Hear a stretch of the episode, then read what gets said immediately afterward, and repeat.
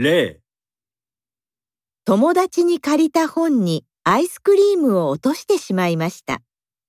何と言いますか？1本を汚してしまってごめんね。2本が汚れそうでごめんね。